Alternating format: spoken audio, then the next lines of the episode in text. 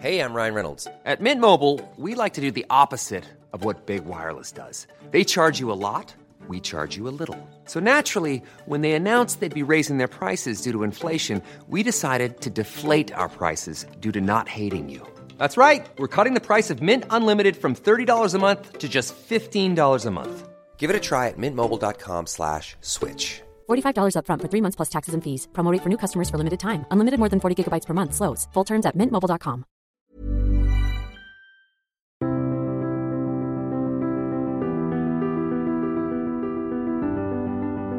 Bienvenue pour une nouvelle émission de Conflit. Ravi de vous retrouver cette semaine. Nous allons parler des nouveaux visages de la guerre. Mais avant d'évoquer ces nouveaux visages de la guerre, je vous rappelle que vous pouvez retrouver Conflit en kiosque, dont notre dossier actuel est consacré à la géopolitique de la peur.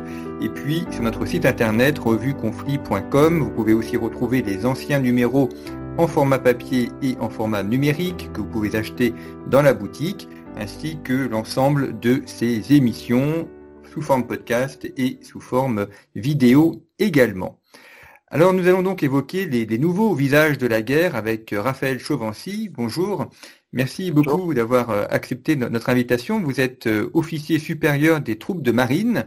Vous êtes actuellement euh, détaché auprès des commandos britanniques donc vous êtes en, Angleterre et euh, vous, vous travaillez sur ces, sur ces évolutions militaires. Nous avions eu l'occasion de faire une précédente émission sur un thème euh, un petit peu euh, connexe. Et puis euh, également, vous aviez dans un numéro précédent de conflit écrit un, article sur les méthodes militaires de Laurence d'Arabie. Vous aviez montré que ce n'était pas que l'acteur que l'on avait, que l'on, enfin l'acteur ou la personne que l'on connaît à travers le film célèbre, mais que c'est aussi une personne qui avait une, une véritable réflexion militaire.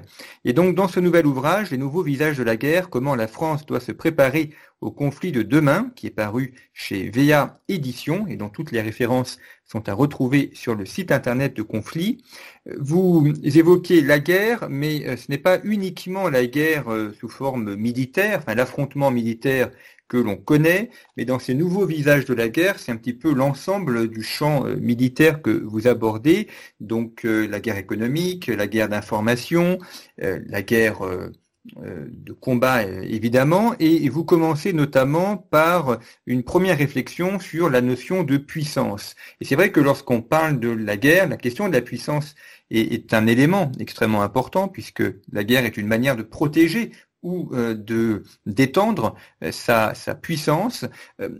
Est-ce que la, notion de puissance, qui est une notion extrêmement classique en géopolitique, est-ce qu'elle évolue aujourd'hui et est-ce qu'elle sera euh, différente dans le futur euh, de ce qu'elle a été dans les guerres du passé? Alors euh, bonjour Jean-Baptiste, merci, merci de m'inviter. Euh, avant toute chose, comme vous l'avez dit, je sers dans les forces armées, mais j'enseigne également à l'école de guerre économique, où j'effectue mes recherches. Et c'est euh, dans ce cadre, et pas en tant que représentant des forces armées évidemment, que, je m'exprime aujourd'hui. Je tenais juste à le préciser. Euh, la question que vous posez est très intéressante. La, question de puissance, évidemment, est court comme un fil rouge tout, tout au long de l'histoire. Et c'est un terme qui est très souvent employé, de nos jours même, sans jamais être défini. Alors, avant de m'avancer sur la question de puissance, je vais essayer de délimiter très rapidement ce, qu'elle signifie. Et je pense qu'il est difficile de mieux se la représenter que comme euh, l'effet d'une projection, d'une volonté raisonnée. Et cela sur un environnement, qui soit humain, politique, économique, euh, etc. Il est important de réaliser que cette, cette relation est essentiellement une relation comparative entre les différentes organisations, États ou autres et que par conséquent, le jeu des puissances se fait à somme nulle. Pourquoi? Parce qu'une puissance qui ne progresse pas est une puissance qui régresse mécaniquement comparativement. Donc si on parle de puissance, on ne peut pas séparer la réflexion sur la puissance d'un questionnement sur les conditions de son accroissement. Alors vous me demandiez si la notion de puissance était différente aujourd'hui qu'auparavant. Non, puisque là nous sommes bien sur, euh, je dirais, euh, un concept, intemporel. La nature de la puissance est invariable. On peut même dire qu'elle s'articule finalement autour de, trois grands piliers, qui seraient la nécessité. la nécessité, ce sont toutes les contraintes matérielles, les, faits. La volonté, la volonté, donc là la volonté, essentiellement la volonté stratégique, nous pourrons revenir dessus par la suite, et la légitimité qui va donner du sens à l'action et à cette notion même de puissance. Alors, vous avez, oui pardon, oui, je vous laisse euh, terminer. Je vous en prie. Euh, vous évoquez la, volonté euh, comme puissance, effectivement quelque chose d'important. Il n'y a pas de pays puissant euh, sans volonté de, l'être. Cette, volonté, elle passe aussi par par l'éducation, donc notamment l'éducation des dirigeants, qu'ils soient politiques ou militaires, mais même l'éducation de l'ensemble du corps social, donc des citoyens. C'est quelque chose qui doit être présent dès le plus jeune âge, enfin non pas dans le sens d'éduquer les enfants pour euh, pour étendre militairement le, pays, mais enfin euh, de comprendre comment fonctionne son pays, d'avoir aussi la l'idée que ce, cette puissance doit effectivement être défendue. Et, après, il y a tout l'enjeu de la formation des élites dans le domaine qui sont les leurs, domaine de, des médecines, de l'ingénierie, domaine militaire, domaine politique. Tout à fait. Tout à fait. Cette question de, de la formation des élites est, importante à plusieurs points de vue. Nous l'avions évoqué euh, l'été dernier, si je me souviens bien, à propos de la formation de nos cadres dans un cadre de guerre économique. Plus largement, les élites doivent évidemment être formées techniquement dans leur cas de spécialité, mais euh, ce qu'il manque aujourd'hui, je pense, euh, en France, foncièrement, c'est une grille de lecture. Et je pense que nos, nos élites aujourd'hui manquent d'une grille de lecture stratégique du monde tel qu'il est aujourd'hui. Il faut savoir que la plupart de, nos dirigeants, mais pas uniquement politiques, hein, c'est un état d'esprit qui est très répandu dans, l'ensemble de la société, repose encore sur des matrices qui remontent au début des années 90 finalement. Les Français vivent dans le monde post-guerre froide, dominé par les États-Unis, où on ne pouvait imaginer, sur les traces de Fukuyama, que l'histoire s'arrêterait. Quelques années plus tard, en France, on a quelqu'un comme Bertrand Badi qui a annoncé euh, l'impuissance de la puissance. C'est-à-dire que les, euh, l'obsolescence de la guerre et des rapports de force. Quelqu'un comme Bertrand Badi, qui a dirigé le département de relations internationales de Sciences Po, en fait, a véritablement irrigué intellectuellement toute une génération. Or, il parle, même maintenant de fin de la géopolitique, d'ailleurs, ce qui pour nous, évidemment, est un drame. Mais enfin bon. Tout à fait, c'est plus une absurdité qu'un drame. Ce qui est amusant, c'est cette capacité d'enfermement cognitif, alors que qui dont fait preuve un vieux monsieur, à la limite ce serait un cas, particulier. Ce qui est plus gênant, c'est que cet enfermement cognitif, par l'influence qu'un homme comme Bertrand Badi et d'autres, hein, je n'ai pas de fixation sur lui, peuvent avoir, ont une influence catastrophique sur les capacités d'analyse de nos élites. Et nous parlions tout à l'heure de puissance, de guerre. Eh bien, la guerre aujourd'hui, nous sommes en état de guerre. Aujourd'hui, le monde contemporain est un monde qui est en état de guerre systémique. Alors on pourra revenir dessus tout à l'heure si vous voulez, je vous dirai ce que j'entends par guerre, sachant qu'une guerre n'est pas forcément militaire. Je reste sur les élites, puisque vous m'avez interrogé là-dessus.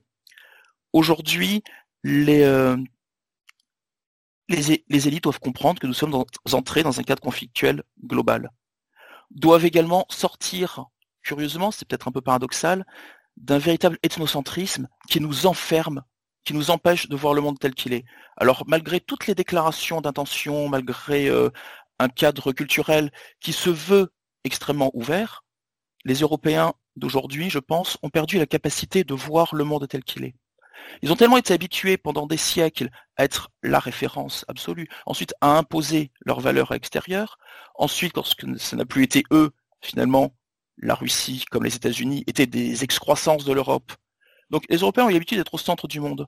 Et aujourd'hui, ils ne comprennent plus qu'ils n'en sont qu'une petite partie, que leurs valeurs n'en sont qu'une partie, que le monde ne s'articule plus autour d'eux et qu'ils ne sont que finalement euh, qu'une petite population située sur un petit territoire au Finistère de, de l'Eurasie.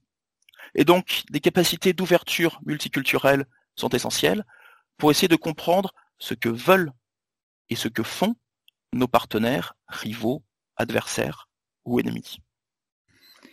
Vous parlez de la guerre, c'est un terme qu'on emploie énormément. D'ailleurs, depuis que la, fin de la guerre froide, qui était une période de guerre officielle, euh, l'armée française a connu beaucoup plus de projections euh, que pendant toute la guerre froide. On parle aujourd'hui de guerre économique, on a parlé de guerre contre le virus, euh, on parle de guerre contre le terrorisme. Donc on, on emploie énormément le terme de guerre tout en disant que nous sommes en paix, ce qui est un assez curieux, peut-être même paradoxal. Justement, comment est-ce qu'on peut définir la guerre aujourd'hui, ou peut-être les guerres, il y a peut-être différents types de guerres? Alors, très bonne question à nouveau. Qu'est-ce que la guerre? La guerre, finalement, en quoi consiste-t-elle? Elle consiste à imposer sa volonté. Alors, lorsqu'on tient ça, on peut voir qu'elle prend différentes formes. Et la forme à laquelle nous pensons le plus souvent est la forme homicide. Effectivement, c'est bien la particularité du soldat de pouvoir tuer ou donner sa vie. Mais il faut savoir que l'homicide, même dans la guerre, n'est qu'un moyen, et pas forcément le meilleur. Le but de l'action guerrière n'est pas de tuer des individus, ce qu'on a parfois tendance à oublier. Et si je voulais être un peu provocateur, je dirais même que c'est l'inverse. Puisque l'action guerrière va viser quoi? Elle va viser à disloquer un groupe justement pour n'en laisser que des individus. Pourquoi? Parce que des individus n'ont pas de volonté stratégique. Donc l'homicide n'est pas une finalité en tant que telle. Imposer sa volonté peut se faire par différents moyens. Pendant longtemps, dans des sociétés beaucoup plus simples, la guerre et l'alignement des armées étaient le mode d'action privilégié, ce qui était assez logique. Aujourd'hui, dans une société qui s'est complexifiée, où de nouvelles dimensions ont pu émerger, dimensions cognitives, dimensions... Eh bien, la guerre est devenue ce que ce que les officiers supérieurs chinois ont appelé dans les années 1990 déjà, hors limite. Et les frontières entre la guerre militaire et la guerre non militaire s'estompent. On entre dans, dans une ère de combinaison. Donc les armées ont toujours leur place, ont toujours une place essentielle. Sur la scène internationale, un pays sans armée ne compte pas. Ne faites pas dire ce que je n'ai pas dit. En revanche, les armées pendant longtemps ont eu quasiment le monopole de la guerre, qu'elles n'ont plus, parce qu'aujourd'hui elles en sont une partie essentielle certes, mais une partie au milieu d'autres. Les grands États ne s'affrontent plus directement. Ça ne veut pas dire qu'ils ne peuvent pas le faire, ni qu'ils ne le feront pas. Mais les grands États aujourd'hui ne s'affrontent plus directement militairement, pour des raisons évidentes de dissuasion nucléaire, de coût, de rapport coût-efficacité, mais s'affrontent très violemment de manière détournée, par exemple dans le cadre des guerres économiques. Les guerres économiques qui sont extrêmement violentes dans leurs résultats, puisque les résultats en termes de destruction sont terribles une ville détruite par des bombardements peut être plus facilement reconstruite que tout le tissu industriel d'un pays qui le perd dans un cadre de guerre économique. Et donc ça veut dire aussi que la guerre euh, ayant, étant resté dans son, il a même dans son essence, mais ayant changé dans ses manifestations, ça veut dire aussi qu'elle concerne des domaines beaucoup plus importants. On parle effectivement dans une émission précédente de la guerre économique. Euh, est-ce que aujourd'hui on, peut avoir une, des, liens entre ces différents acteurs, le, secteur économique, le secteur militaire, pour qu'ils puissent comprendre justement que euh, la guerre a différentes manifestations et qu'il peut être une coordination de l'ensemble de ces, de ces secteurs. Par exemple, Laurent Fabius, lorsqu'il était ministre d'Affaires étrangères, avait demandé aux, ambassades d'être assez engagées justement sur les questions, euh, les questions économiques euh, pour, euh, pour porter la voix de la France aussi sur les questions économiques et non pas uniquement sur les questions diplomatiques.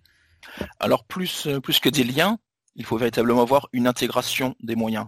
Alors je, je vais prendre un, exemple récent qui est l'exemple britannique. Vous avez peut-être suivi la, revue intégrée, la nouvelle revue stratégique britannique.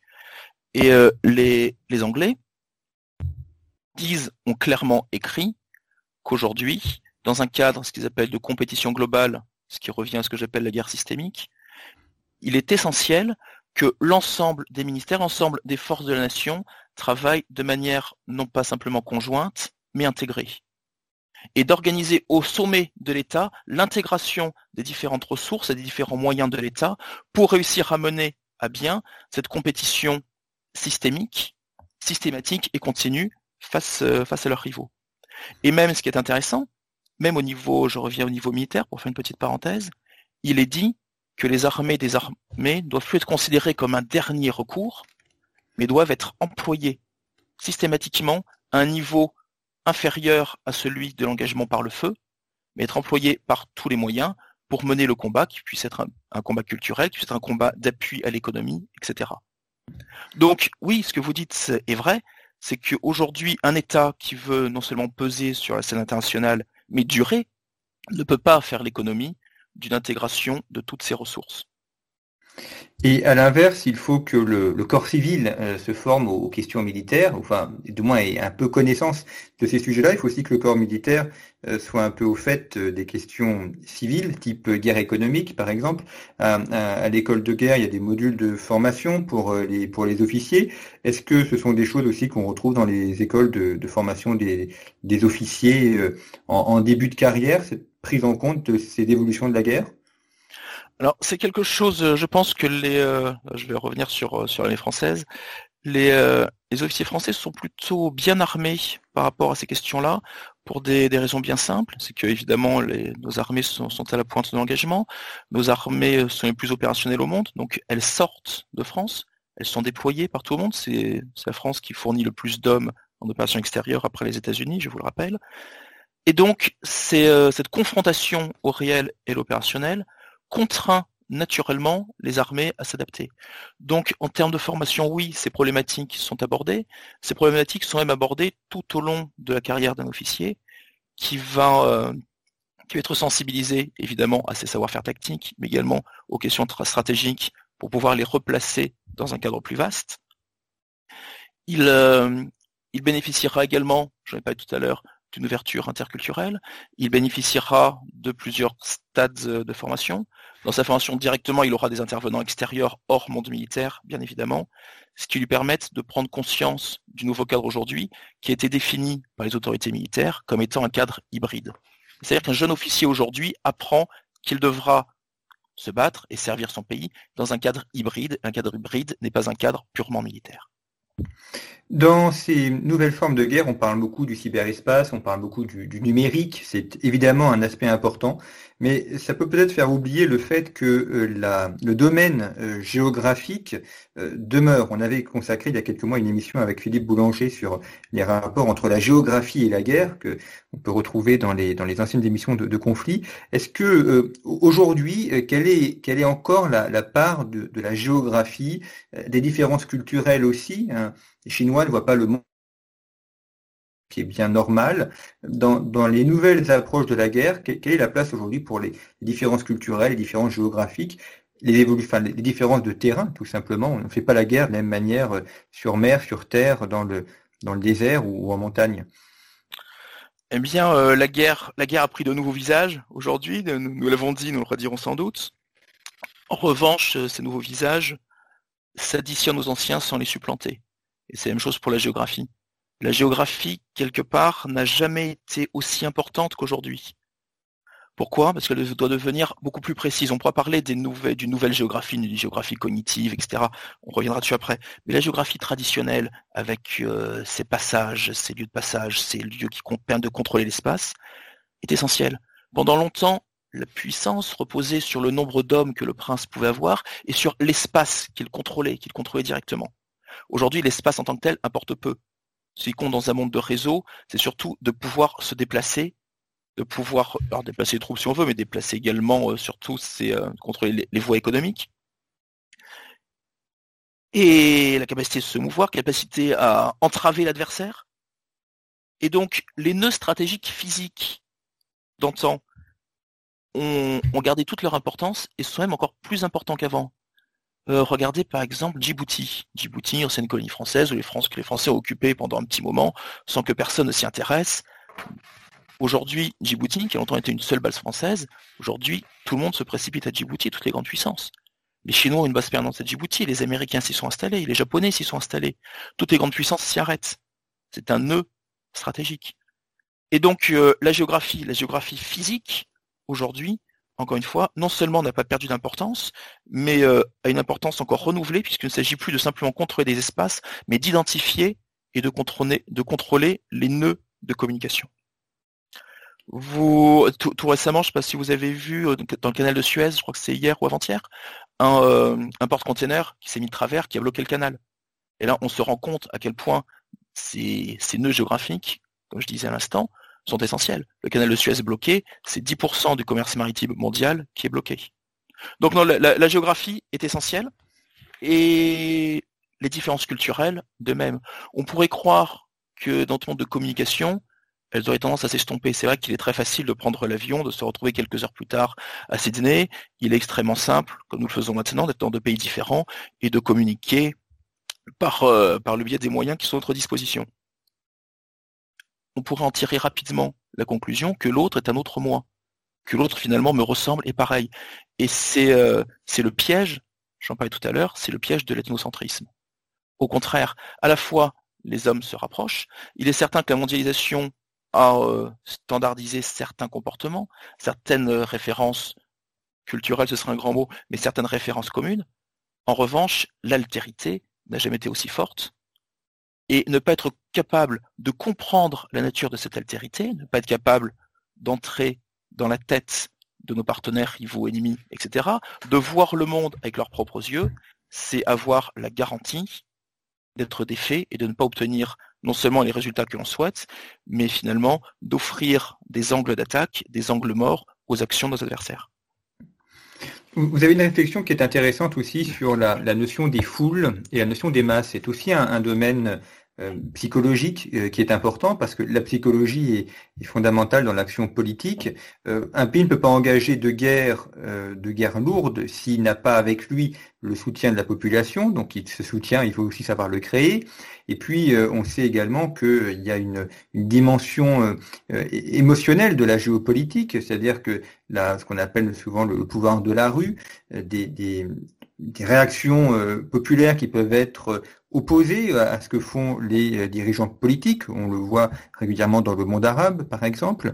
Donc cette dimension euh, psychologique, cognitive, le rôle des masses, des foules, est aussi un, domaine à prendre en compte dans ces nouvelles formes de la guerre. Oui, bien sûr. On a même pu parler de géopolitique des émotions, si je me souviens bien, de Nick Moisy, qui a écrit un très beau livre sur ce sujet. Les, euh, j'ai pas été dans les fondements de la puissance de la légitimité. C'est-à-dire qu'aucune euh, aucune action humaine collective ne peut avoir lieu sans être légitimée, sans avoir un sens. Alors ce sens peut être très primaire dans les sociétés primitives. Aujourd'hui, dans les sociétés développées comme les nôtres, le sens, eh bien, cette légitimité va être recherchée à travers des, valeurs. Donc les plus les valeurs peuvent être de deux types, hein, des, des, valeurs universelles qui sont souvent les plus porteuses, ou alors des valeurs plus particularistes qui seraient des valeurs euh, nationalistes par exemple. Alors c'est extrêmement intéressant parce que vous l'avez bien, bien noté, un État ne peut plus faire ce qu'il veut.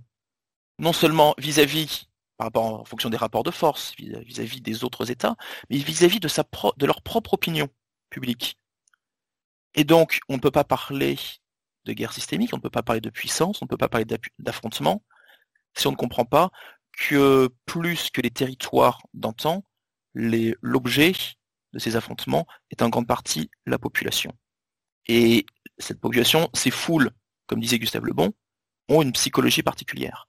On ne va pas entrer dans tous les détails de, la psychologie des foules, mais rapidement, si on regarde l'histoire du XXe siècle, l'histoire du XXe siècle a été quoi? A été la prise de conscience de l'importance de ces foules, première chose, et la deuxième, la prise de conscience des moyens de les contrôler. Alors là, on pourrait en parler par exemple des heures, il y a eu des évolutions absolument passionnantes. Donc tout a commencé, pour simplifier, avec aux États-Unis, avec le, fameux euh, Bernays, qui, euh, qui a inventé la publicité, pour faire simple. Les, euh, les Anglais, pendant la Deuxième Guerre mondiale, sont allés plus loin et se sont livrés à des manœuvres, des opérations de manipulation psychologique destinées au sommet de la chaîne hiérarchique allemande, destinées même a façonné la psychologie d'Hitler pour orienter ses décisions dans des domaines qui les arrangeaient. Après-guerre, euh, ces, balbutiements, ces tâtonnements ont été encore développés par les Américains et qui ont développé la notion de social learning. C'est une notion qui est dérivée des thèses euh, d'Albert Bandura, développées euh, dans les années 60-70, ce que j'entrerai pas dans le détail, mais elle consiste à quoi finalement? À ce que Christian Abulot appelle blanchir les mécanismes de l'influence. Par exemple en utilisant l'humanisme ou des valeurs quelconques pour, de manière insensible, incolore et inodore, entrer directement dans, euh, dans les niveaux intermédiaires de prise de décision. Et finalement, ça permet d'investir de manière offensive les cadres cognitifs, les cadres de réflexion et de décision la cible. Un exemple typique de social learning réussi qui aboutit à la plus magistrale opération d'influence de tous les temps, c'est l'opération menée par les États-Unis sur ou contre l'Europe de 1945 à nos jours et le façonnement remarquable des élites. C'est euh, les foules encore peuvent être euh, sont soumises, si je puis dire, des, mécanismes assez simples, dont l'un sur lequel je vais passer rapidement est celui de la fenêtre d'Overton. La fenêtre d'Overton qui consiste euh, en quoi? Qui consiste globalement à dire que les normes morales sont en de puissance, mais que les normes morales de la foule sont évolutives. Comment, comment peut-on les faire évoluer? Eh bien, Overton dit qu'il y a une fenêtre d'acceptabilité d'une idée. Une fenêtre dans une, idée peut entrer dans une fenêtre d'acceptabilité. Elle en est en dehors, elle en dedans, elle peut en sortir. Comment est-ce que cela se fait? En, en plusieurs étapes. Une idée est d'abord impensable. Si une idée est impensable, si on veut la faire évoluer, la ramener dans le champ politique, eh bien, on peut l'étudier sous prétexte de curiosité scientifique. Pourquoi? Parce que personne ne peut s'opposer à la science, évidemment. Dès qu'on a fait ça, un tabou a été levé. Et donc, l'impensable ne l'est plus. Ce qui était impensable devient une proposition radicale, qui est le sujet d'une étude théorique. À partir de là, sujet d'étude, le vocabulaire va évoluer, un vocabulaire scientifique va pouvoir être mis en place. Dès que ce vocabulaire est mis en place, la connotation de l'idée qui était impensable puis radicale va évoluer. C'est une idée scientifique, donc c'est une proposition. Donc on peut débattre autour de cette idée. Si on peut débattre autour d'elle, on emploiera un vocabulaire plus neutre. Si ce vocabulaire est neutre, l'idée se normalise, entre dans le paysage culturel, des groupes de pression peuvent jouer, j'accélère un petit peu, et l'idée finit par se retrouver reconnue au niveau normatif. Un exemple très simple d'aller de retour qui peuvent être faits soit très rapidement, soit à long terme, l'idée du, du trafic humain. L'esclavage était quelque chose de tout à fait normal pour les Romains, a évolué pour devenir quelque chose qui n'était plus autour du christianisme, et il est très marrant de voir, euh, sans m'exprimer sur la dimension morale de la chose, de voir qu'en quelques années, dans certains pays aujourd'hui, la gestation pour autrui, qui consiste malgré tout au final à vendre un enfant, est rentrée à nouveau dans la catégorie des propositions non seulement normales, mais acceptées, normalisées. donc il y a effectivement un champ énorme qui s'ouvre en termes de guerre psychologique. Et euh, dans ces cas-là, il faut à la fois exercer cette pression psychologique sur les sur les populations extérieures et aussi sur les siennes. Vous évoquiez le, cas des États-Unis en Europe. Euh, ils ont notamment mis en place un programme pour former euh, les, les, élites. D'ailleurs, très bien fait, enfin, ils ont très bien joué leur, leur partition. Euh, L'URSS a fait aussi la même chose, mais leur côté communiste, en formant aussi euh, des élites. Les Chinois ne, ne, le font pas encore. Euh, peut-être que c'est ce qui leur manque, d'avoir un système de formation des élites européennes et faire venir en Chine leur, leur donner l'essentiel du discours maoïste. S'ils veulent se hisser au niveau des Américains, ils devront y passer par là aussi, avoir des systèmes de, de formation, de bourses d'études. Tout à fait. Parce que les Chinois n'ont pas encore euh, développé ce système pour euh, déjà une première raison évidente, c'est qu'il est plus difficile d'apprendre le chinois et l'écriture chinoise que euh, le français, l'anglais ou l'espagnol et l'écriture, le mode d'écriture latin que nous employons. Les Chinois, malgré tout, essaient de développer leur capacité d'influence par la multiplication des centres Confucius, et à défaut d'avoir ce système de bourse d'études dont vous parlez, d'influence directe sur les élites, la multiplication des instituts Confucius montre une volonté d'investir ce champ d'influence. Alors les Chinois ont encore beaucoup à faire dessus, effectivement, par rapport euh, aux Américains. Les Russes sont efficaces, mais plus autant qu'à l'époque de l'Union soviétique. Ils ont beaucoup perdu. Mais je, pense qu'effectivement, il faut s'attendre à ce que les Chinois, dans les années à venir, progressent dans ce domaine où ils sont pour l'instant euh, en train de tâtonner, je pense.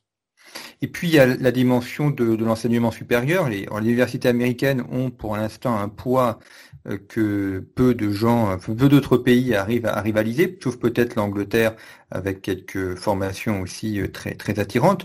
Mais ça, c'est aussi une manière de d'attirer euh, des, élites futures de l'ensemble du monde et de les former aux méthodes intellectuelles autres. Et on voit même que les, écoles de commerce, notamment en France, sont souvent des copies, euh, des copies de ce qui se fait au niveau américain. Il n'y a pas de, pensée euh, managériale propre Tout à fait. C'est encore un autre sujet de, de guerre systémique. Euh, qui passe un petit peu sous les écrans radars, cette euh, problématique de l'enseignement. Et c'est vrai que les anglo-saxons là-dessus ont réussi euh, une OPA sur l'enseignement mondial qui est absolument fantastique puisque les premières destinations mondiales sont, anglo-saxonnes. La première destination mondiale pour les étudiants non anglo-saxonnes est la France qui est en quatrième position. Ce qui pourrait sembler très positif, ne l'est pas tant que ça, puisqu'il y a quelques années, la France était en troisième position, si je me souviens bien, et surtout, ce qui est assez inquiétant, c'est que si, nous continuons à attirer des étudiants, nous en attirons de moins en moins dans les domaines des sciences économiques, des sciences du management ou de la politique, par exemple, qui étaient traditionnellement des, euh, lieux d'influence forts euh, pour la France. Et donc, en n'attirant pas d'étudiants que nous pouvons former à notre langue, à nos manières de faire, à notre vision du monde, évidemment, nous perdons en influence. il y aurait là-dessus des, choses intéressantes à faire on n'a pas le temps d'en parler maintenant, mais non seulement en France, mais également avec le relais de la francophonie des pays très intéressants comme le Maroc, etc. On peut comprendre que les étudiants étrangers n'aient pas forcément envie de venir dans les universités françaises quand on voit leur, état. Et d'ailleurs, c'est un, véritable enjeu euh, de puissance, au-delà du fait de former correctement euh, les Français. Est-ce que beaucoup d'écoles supérieures ne font plus, ou d'universités ne font plus? Il y a l'enjeu aussi d'un positionnement mondial et de formation euh, des futures élites mondiales. Donc la question de l'enseignement supérieur et de l'enseignement tout court est éminemment un enjeu de puissance dont on ne prend pas toujours assez conscience tout à fait. Il y a un autre euh, sujet sur lequel vous, vous revenez, là ça fait partie des, aspects euh, traditionnels de la guerre, euh, qui est la, question des ressources. Les ressources évoluent sans arrêt, on a, toujours besoin des ressources, mais ce ne sont pas toujours les mêmes. On a eu l'époque du charbon, après le, pétrole, qui n'est pas encore complètement terminé. Aujourd'hui, on voit apparaître de nouvelles ressources qui sont nécessaires, c'est tout ce qui concerne la 5G, le numérique, les, semi-conducteurs. Donc il faut à, la fois avoir les matières premières pour fabriquer les produits, le, silicium, et puis il faut aussi avoir les ressources, encore une fois, intellectuelles pour euh, penser ces nouvelles choses, pour pouvoir fabriquer, c'est déposer des brevets. Euh, là aussi, euh, on se rend compte qu'il y a à la fois une dimension très traditionnelle de la guerre, mais avec des évolutions propres au monde d'aujourd'hui. Oui, alors pour parler de ressources, on va commencer par les ressources matérielles et prendre l'exemple des terres rares que vous avez citées. De, mémoire, euh, la Chine bénéficie, je crois, de 70% euh, des, gisements euh, de terres rares aujourd'hui, ce qui est déjà 60-70%, ce qui est déjà absolument énorme, mais elle a réussi à en raffiner 90%. Et donc là, on voit bien le lien entre des, des, ressources propres qu'elle disposait, dont elle disposait, et une politique qui a été mise en œuvre pour s'assurer une situation de quasi-monopole sur, euh, sur ces terres rares par le raffinement, par le biais, un, de, rachat à l'étranger, et d'autre part d'une politique de prix euh, agressive qui empêche l'émergence d'autres euh, centres d'extraction ou de raffinement. ces ressources sont utiles pour les Chinois en tant que telles, pour eux-mêmes, mais également comme mode de pression sur leurs adversaires, puisque nous avons vu récemment une petite offensive informationnelle venue de la Chine, euh, qui euh, rappelait la quantité de terres rares nécessaires à la fabrication de l'avion euh, de dernière génération américain, le fameux F-35. Alors je n'ai plus le chiffre en tête, mais je crois que c'est quelque chose comme 400 kilos. Et donc, était une manière, non seulement pour la Chine, de rappeler qu'elle disposait de ces terres rares, qu'elle avait des ressources, qu'elle avait réussi à tarir en partie les ressources de ses adversaires, et que finalement même la puissance américaine, aussi impressionnante soit-elle, était vulnérable, notamment en termes industriels. Exemple de, ressources concrètes minières traditionnelles. Et vous avez évoqué très justement également les ressources, les ressources cognitives, ces, brevets, la recherche. Eh bien, la recherche a encore euh, devant elle euh, des, perspectives absolument phénoménales. Et ce qui est assez, assez inquiétant, voire effrayant, c'est que la part de l'Europe, en règle générale, dans l'innovation et dans la recherche, ne cesse de décroître. Les Américains se maintiennent vaille que vaille, notamment en aspirant les élites extérieures, et surtout la Chine. La Chine est vraiment la grande puissance cognitive. Et il est très inquiétant que les, euh, les Européens n'en aient pas vraiment pris conscience. Alors, il y a eu quelques initiatives européennes qui visaient à remonter le taux de recherche-développement, à investir davantage Le problème, c'est que ces investissements, eh bien évidemment, ne sont pas des investissements sûrs, qui dit recherche, dit perte par moment, dit également bénéfice à long terme, dit qu'il est difficile de suivre le tempo à la fois des actionnaires qui veulent des retours sur investissement direct dans les entreprises privées, ou alors euh, le tempo démocratique vis-à-vis d'opinion publique qui réclament des crédits peut-être pour autre chose que pour des investissements qui semblent en tout cas à fond perdu. Et euh, il y a euh, un véritable enjeu cognitif en termes de, recherche-développement et d'innovation. Effectivement, si l'Europe veut conserver euh, une place, euh, une place importante euh, dans le monde de demain.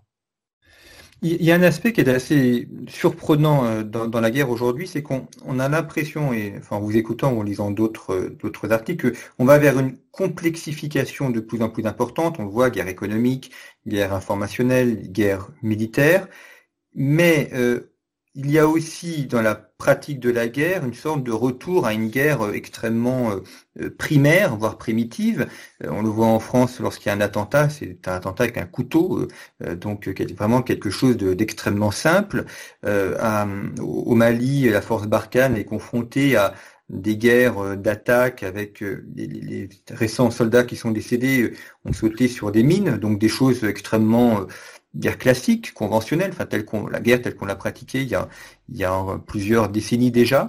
Euh, est-ce que ça veut dire qu'en en, dépit de cette complexification du monde, euh, finalement, la guerre ne va pas se faire sur des, choses extrêmement simples, comme, comme elle s'est toujours faite, c'est-à-dire euh, l'affrontement de personne à personne, et parfois un affrontement avec des objets qui deviennent une arme par destination et qui peuvent provoquer, euh, saisir l'adversaire et, lui faire beaucoup de mal.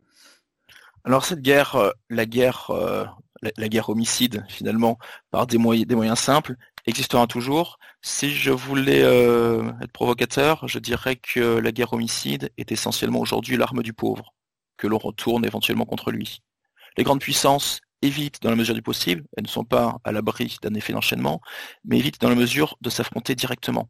C'est pour ça qu'il y a tout un jeu qui se met en place, donc euh, des jeux différents, soit précéder l'adversaire sur un territoire, comme ont su le faire les Russes magistralement en Crimée, soit ce que font les Chinois en mer de Chine, créer un rapport de force, un différentiel de force à terme qui soit tel que mécaniquement la puissance militaire adverse ne puisse que se retirer puisqu'elle ne puisse envisager d'engager pardon, le combat. Donc les, grandes puissances ne s'affrontent pas forcément directement militaire, de manière militaire, ou cherchent à l'éviter, ce qui ne veut pas dire qu'elles ne feront pas. le pauvre, lui, n'a pas d'autre moyen de toucher les, puissances développées que par euh, un effet de sidération qui est de, provoquer des morts. Et là, on est dans la guerre euh, homicide si on veut, mais tout autant dans la guerre psychologique, puisqu'à y bien regarder, les attentats sont des drames épouvantables pour les familles qui ont vécu. Chaque mort, même mort d'un soldat, est un drame terrible pour les familles qui, les vivent. Mais au niveau d'une nation, en termes de chiffres bêtes et méchants, si on les compare tout simplement au nombre d'accidents de la route annuels, c'est pas grand chose. Donc en fait, oui, la guerre, guerre homicide continuera à exister. Oui, le faible utilisera toujours ce moyen de sidérer les opinions et de faire pression sur elles. Mais les grandes puissances, elles, si elles le peuvent, je pense, choisiront d'autres modes. Alors un petit bémol sur ce que je dis, les grandes puissances peuvent être amenées à s'affronter directement et même à, entrer dans ces guerres homicides, mais avec la peur qu'elles dégénèrent. Et comment faire pour empêcher qu'elles dégénèrent tout en montrant sa volonté? C'est ce qu'ont fait les, Indiens et les Chinois sur leurs frontières récemment, c'était à l'automne dernier. Je crois qu'il y a eu de nouveaux affrontements en janvier d'ailleurs. Eh bien, leurs soldats se sont affrontés sur des zones contestées, mais se sont affrontés à coups de pierre et de barres de fer, renouant finalement avec des modes d'affrontement préhistoriques. Donc euh, la guerre aujourd'hui ne s'est pas simplifiée. Il n'y a pas un mode de combat qui s'est substitué à un autre. Il y a addition de tous les modes de combat que l'humanité a pu connaître depuis l'origine, je viens de parler de mode de combat préhistorique, hein, des pierres et des barres de fer, jusqu'aux modes de combat les plus développés, la guerre psychologique, nous avons évolué, ou alors technologiquement, nous l'avons peu abordé, parce que ce sont peut-être des sujets plus connus, mais la course aux armements aujourd'hui montre que les, armements sont capables d'atteindre euh, des niveaux qui, étaient euh, impensables jusqu'à récemment encore. Effectivement, entre l'Inde et la Chine, sur la frontière himalayenne, on est à près d'une centaine de morts, ce qui est quand même beaucoup. Alors évidemment, c'est deux, deux énormes puissances démographiques, donc euh, à l'échelle de leur pays, c'est peu de choses, mais enfin, c'est quand même euh, deux géants qui euh, se sont affrontés avec quelques centaines de morts. Et on a vu aussi au cours de l'été, enfin printemps-été 2020, lorsque la France a envoyé sa enfin, quelques bâtiments en, Méditerranée orientale pour et refroidir les velléités turques sans, sans aller vers l'action directe et l'engagement du feu, c'était quand même une manière de d'être présent et, de faire reculer l'adversaire. Donc on était aussi dans une forme d'intimidation ou de, de, combat euh, qui n'a pas abouti à, ce qu'on se tire dessus. Mais enfin, il y avait quand même une, une réplique militaire française en Méditerranée. Tout à fait, c'était finalement le retour à la politique de la canonnière qu'ont mené les Turcs euh, contre les Grecs qui étaient plus faibles, et euh, une contre-politique de la canonnière menée, menée par les Français en urgence, puisque les Grecs ont été abandonnés euh, par leurs alliés, notamment l'allié américain, qui est censé représenter le parapluie pour l'Europe, et qui est resté curieusement silencieux à ce moment-là, puisque ses intérêts auprès de la Turquie étaient plus importants que ses intérêts vis-à-vis de la Grèce, ce qui pose la question de la pertinence de, la couverture militaire américaine. Un autre exemple également de, de guerre et de guerre ouverte, euh, c'est l'exemple du Haut-Karabakh, où l'Azerbaïdjan et l'Arménie ont réglé un différent frontalier de la manière la plus traditionnelle qui soit, par la bataille. Dernière question, euh, Raphaël Chauvency. J'ai dit en, introduction de cette émission que vous étiez dans les officiers des, troupes de marine. Euh, les, troupes de marine, pour nos, auditeurs qui ne sont pas très au fait des, choses militaires, quels sont leurs leur rôles et, leur positionnement dans l'ensemble des armées françaises? Alors, les, troupes de marine, comme leur nom ne l'indique pas, sont rattachées à l'armée de, terre et euh, ont euh, plusieurs spécificités, qui est la spécificité euh, amphibie. Donc, ce sont elles qui sont capables de débarquer sur, sur une côte en cas d'opération. Ce sont elles également qui arment les postes permanents à l'étranger. Donc, nos bases militaires à l'étranger, nos postes de coopération, tous les postes permanents sont, enfin tous, la plupart, sont armés par des, militaires issus de cette arme. D'accord, bah, merci. Effectivement, c'est bien de cette spécificité des troupes de marine qui sont euh, effectivement liées à l'armée de terre et non pas à la marine comme euh, le nom pourrait le laisser entendre. Merci beaucoup d'avoir euh, évoqué avec nous donc ces, nouveaux visages de la guerre. Je renvoie à, votre ouvrage dont toutes les références sont à retrouver sur le site de conflit, les nouveaux visages de la guerre, comment la France doit se préparer au conflit de demain, qui est paru chez VA Édition. Et puis nous avions consacré une autre émission à la, guerre économique, là aussi euh, à partir d'un de vos ouvrages que nos auditeurs peuvent retrouver euh, dans les archives de conflit. Merci beaucoup pour votre fidélité. Je vous retrouve la semaine prochaine pour une nouvelle émission de géopolitique.